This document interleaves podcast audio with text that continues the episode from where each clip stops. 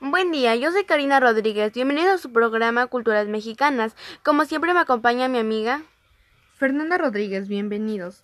El día de hoy tendremos un programa muy interesante ya que contamos con la presencia de nuestro invitado Jorge Rodríguez, con el cual platicaremos un poco sobre las culturas mexicanas. Buen día Jorge, muchas gracias por estar con nosotros el día de hoy. ¿Qué tal Fer? Buenos días, buenos días Cari. Muchas gracias por la invitación.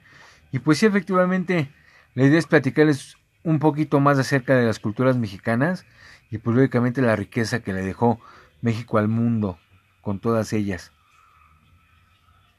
Para iniciar y poner un poquito en contexto a la audiencia, ¿nos podrías explicar qué, son la, qué es la cultura mexicana? Claro que sí, Fer. Mira, pues la cultura mexicana realmente es todo aquello que nos dejaron nuestros antepasados, desde los mayas, los mexicas, los soltecas y todas esas, todas esas gentes y culturas que habitaron nuestro país y que afortunadamente nos dejaron una, una gran eh, riqueza en cuanto a tradiciones y en cuanto a costumbres y lógicamente todos los desarrollos científicos y tecnológicos que pudieron crear simplemente, eh, bueno, poner en contexto los mayas, todos los desarrollos que lograron en su momento y que hasta la fecha seguimos eh, todavía por descubrir. Sí, así es. bueno, de hecho, los mayas como sabemos, es una, fue una de las culturas más desarrolladas de, de esa época. Entre ellos, pues encontramos el calendario maya, que, que pues contiene muchas incógnitas que actualmente se siguen investigando. Pues sí, los cuales, a pesar de que no tenían muchas herramientas, tenían una inteligencia muy avanzada. Así es, pues como bien lo dices, efectivamente, ¿no? Los mayas siguen siendo la incógnita de todo el mundo porque pues sí, ese calendario maya que hasta la fecha no nos decían que en el 2012 se iba a acabar el mundo a raíz de los descubrimientos que fueron haciendo y de esas creencias que tenían los mayas. Y sí, efectivamente, éramos, éramos en ese momento un pueblo carente de muchas tecnologías o de muchas cosas con las que hoy contamos, pero que que ellos tuvieron acceso a muchos conocimientos que hasta la fecha para muchos científicos siguen siendo ese interrogante, ¿no? ¿Cómo es posible que ellos hayan podido descubrir o tener tantos conocimientos en esos momentos? Pues que la tecnología no estaba tan desarrollada, efectivamente.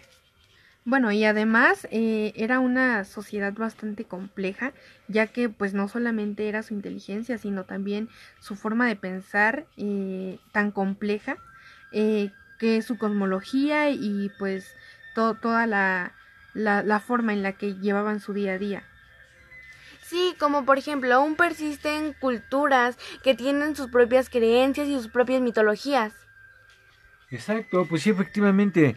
Eh, afortunadamente México es tan diverso que sí tenemos todavía muchos, muchos pueblos que siguen manteniendo esas culturas de sus antepasados, ¿no? Siguen manteniendo esas raíces, esos usos y costumbres que los definen y que los, y que nos van caracterizando.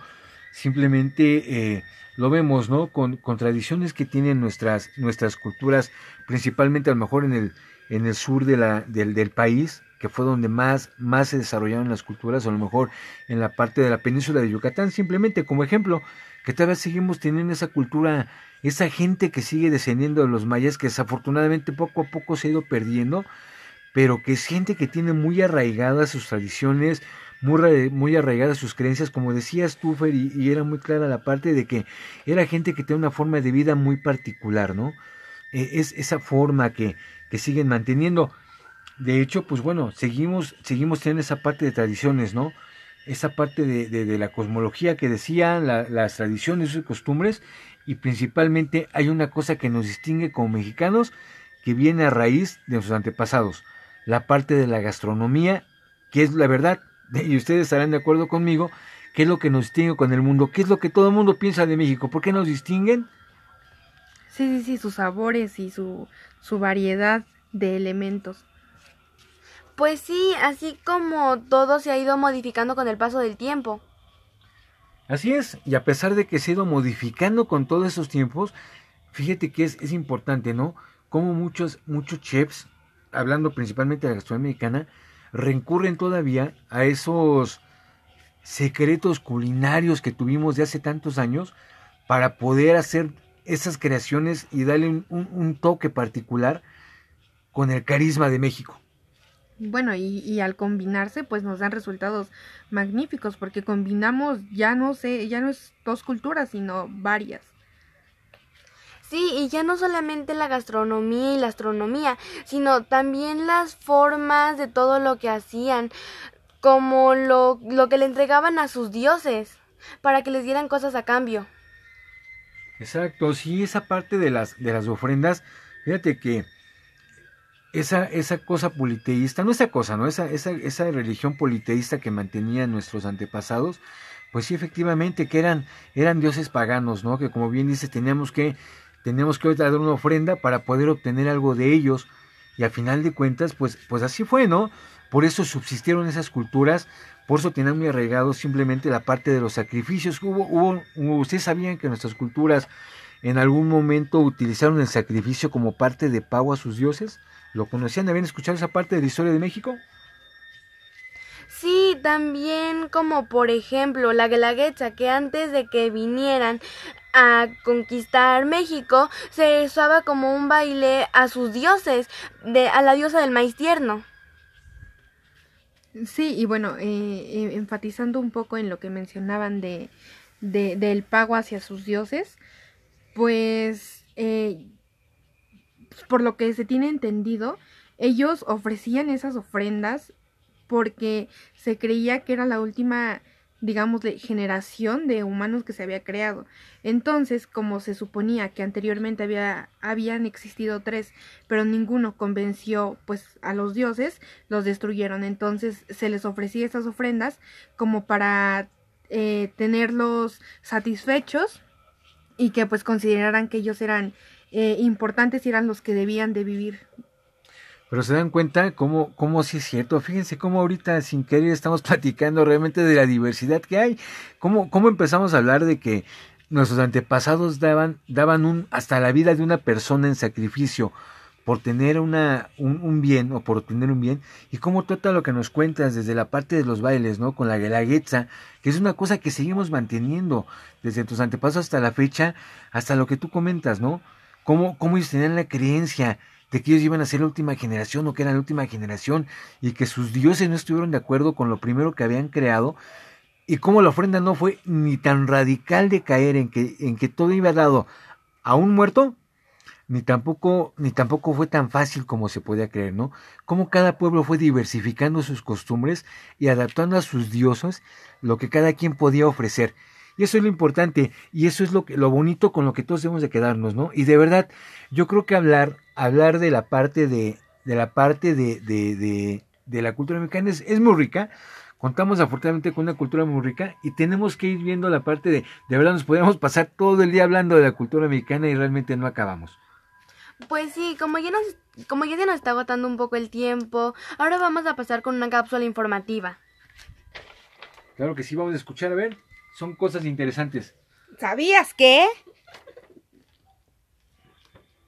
El 9 de agosto es el Día de los Pueblos Indígenas. La población indígena representa el 15% de la población total. Las mujeres indígenas sufren niveles de violencia. Los pueblos indígenas están entre los más de desfavorecidos y vulnerables. ¿Sabías que? Fíjate, qué, qué, qué curioso, ¿no? Qué interesante es todo lo que nos sacan en la cápsula informativa. Porque realmente te pueden saber, sí, efectivamente, cómo la mujer sigue, híjole, eso es lo triste, sigue manteniendo esa parte de, de violencia. Eh, desgraciadamente, Cari, pues sí, como dices, el tiempo es muy corto, el tiempo es muy corto para poder ahondar en los temas, pero sí hay que considerar la riqueza y retomar toda la parte de las culturas mexicanas. Pues sí, con esto terminaríamos el programa. Muchas gracias. No, pues, gracias bueno, por la invitación. Eh, ay, una disculpa. Eh, me, me, gustaría si nos pudieras comentar un poquito como qué nos recomiendas para que nuestra audiencia conozca un poquito más de nuestra cultura y todo lo que nos rodea. Claro que sí, con todo gusto. Mira, afortunadamente aquí cerca, en la Ciudad de México, tenemos lugares muy importantes, como es el Templo Mayor, tenemos la zona arqueológica de Cuicuilco, tenemos las pirámides de Teotihuacán, las cuales podemos visitar y conocer un poquito más de nuestra cultura. Ahora que tenemos oportunidad, pues lógicamente las zonas arqueológicas en, en Oaxaca, eh, en la península de Yucatán, pues realmente es muy interesante. Ojalá tengamos oportunidad de conocerlas. Muchas gracias de verdad, Jorge, y espero nos puedas volver a acompañar para seguir enfocándonos un poquito y, y abarcar más. Pues sí, muchas gracias por contar con tu presencia en el programa de hoy. Hombre, gracias a ustedes por la invitación. Fue un gusto.